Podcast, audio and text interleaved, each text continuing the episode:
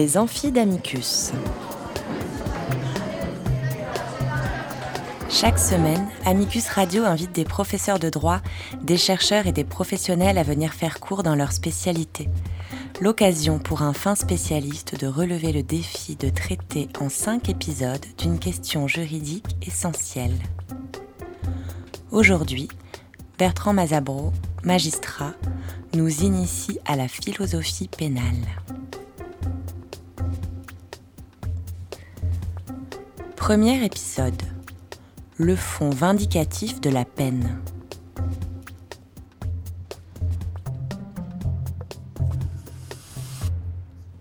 Un conflit s'est élevé et deux hommes disputent sur le prix du sang, Poiné, pour un autre homme tué.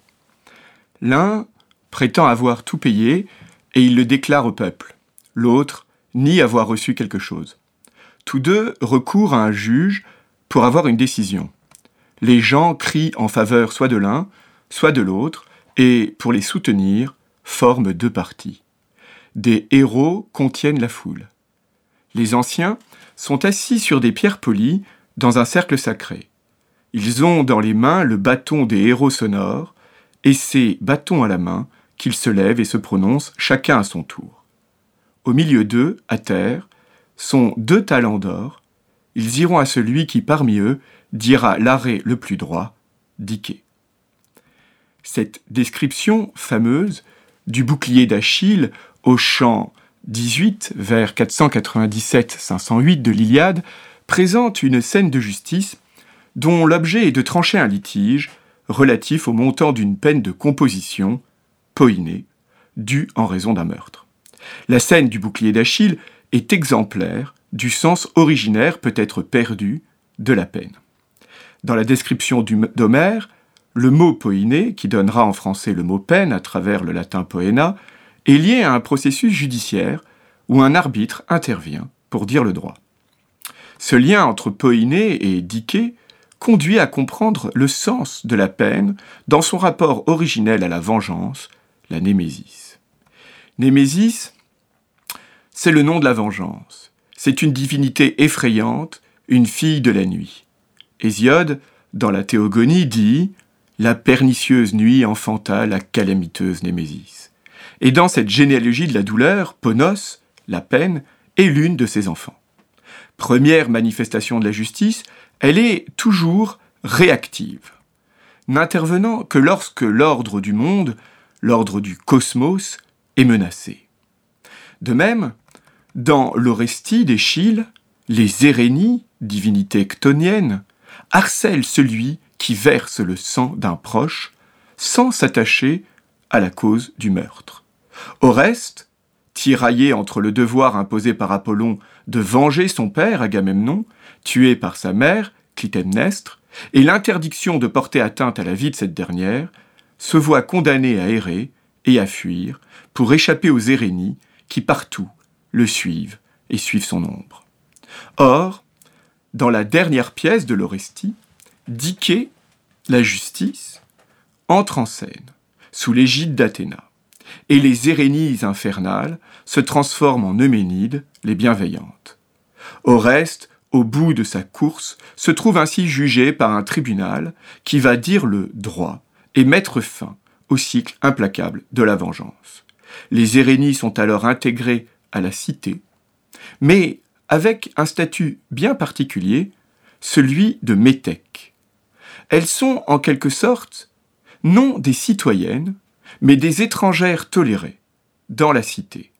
La vengeance est donc toujours refoulée ou contenue dans la peine instituée par la cité. Mais elle n'est pas éliminée sans reste. Et ce reste est peut-être inassimilable, travaillant toujours toute cité et toute peine. Paul Ricoeur, le philosophe, a tenté, dans ses premiers travaux comme ses derniers travaux, de retracer cette généalogie de la vengeance à la peine. La crainte de l'impur, dit-il, si elle a été abolie dans la conscience morale moderne, celle de la culpabilité, demeurerait cependant, je cite, notre plus vieille mémoire, et constituerait le présupposé vindicatif de la peine. La faute entendu comme une souillure ou une impureté, originellement, s'entendrait donc d'un manquement à l'ordre, un ordre qui en retour se vengerait. La souffrance infligée correspondrait à la rétribution de la faute.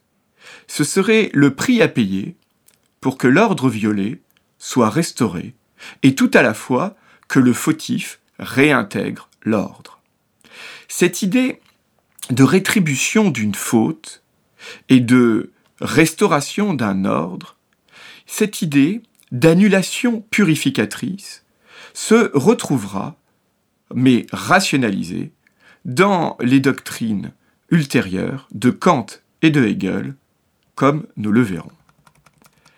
Avec la culpabilité, il ne s'agira plus de prendre en compte la seule souillure ou impureté objective, mais la conscience d'être l'auteur de la faute.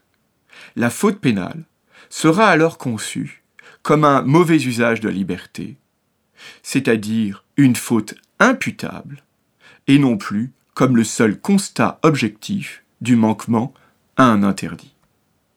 Mais retenons ceci. De la poïnée comme composition vindicatoire, c'est-à-dire transaction entre des groupes momentanément ennemis au regard d'une impureté euh, établie, à la poïnée, prononcée comme châtiment public, c'est la même idée d'une rétribution qui demeure, bien que ce dont il s'agit de rétribuer connaît, à travers ce processus de rationalisation qu'on vient d'esquisser, un déplacement d'une souillure collective à une faute individuelle. Si la peine contient la vengeance, au double sens, de la retenir, mais aussi de la conserver, et si la peine est procès de rationalisation de la vengeance, il reste que très tôt, cette rationalité a été dénoncée. Pour Paul Ricoeur, le scandale de la peine sonnerait l'échec de la justice. Je cite, C'est sa justification, en tant que souffrance infligée légalement, qui constitue le point aveugle de tout système judiciaire, qui à partir de là devient système pénal. En disant point aveugle, je dis aussi scandale intellectuel, dans la mesure où, selon moi, toute tentative de justification rationnelle de la peine et de la pénibilité de la peine paraît bien avoir échoué. Ou encore, dit autrement, la rationalité de la peine achopperait dans l'équivalence qu'elle présume entre un mal infligé en réponse à un mal subi. Je cite encore Ricoeur, le rationnel de la peine est brisé entre l'agir et le pâtir dans le même vouloir, entre le subir et le faire subir dans des vouloirs distincts. Pour tenter de répondre à ce scandale de la peine, il convient de reprendre le parcours de sa justification. Celui-ci se trouve en quelque sorte condensé, bien que de façon confuse, dans l'article 130-1 du Code pénal français, par exemple. Ce texte énonce Afin d'assurer la protection de la société, de prévenir la commission de nouvelles infractions et de restaurer l'équilibre social dans le respect des intérêts de la victime, la peine a pour fonction, premièrement, de sanctionner l'auteur de l'infraction, deuxièmement, de favoriser son amendement, son insertion ou sa réinsertion. Ce texte suit confusément deux voies de justification. La première vise à justifier la peine en répondant à la question pourquoi punir? dégageant son fondement, sa raison d'être. C'est à cette première voie l'idée de rétribution d'une faute est attachée. La seconde voie vise à justifier la peine en répondant à la question comment punir? par la mise en perspective des finalités sociales dont elle est le moyen. C'est cette voie de justification que suit l'idée de dissuasion ou de prévention, mais encore celle de réhabilitation, insertion, amendement, et enfin, l'idée nouvelle de reconnaissance des intérêts des victimes. C'est donc ce chemin des justifications de la peine que nous allons suivre.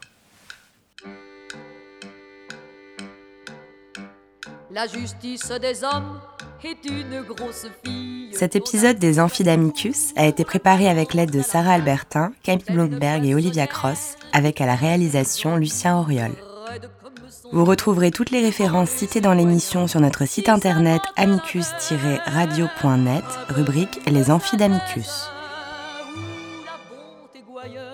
N'oubliez pas de vous abonner à cette émission et de nous suivre sur les réseaux sociaux.